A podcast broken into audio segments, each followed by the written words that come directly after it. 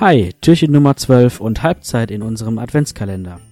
Unsere Reise führt uns heute nach Russland, denn dort muss man noch ein wenig länger auf die Bescherung warten als bei uns.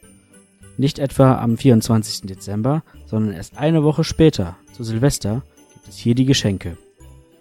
Diese bringt allerdings auch nicht der Weihnachtsmann oder das Christkind, sondern Väterchen Frost mit tatkräftiger Hilfe des Mädchens Schneeflocke und dem jungen Neujahr.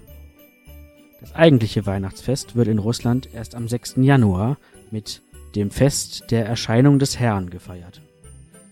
Also, habt Geduld, ein bisschen dauert es auch bei uns noch bis zur Bescherung und Schriest Restrom.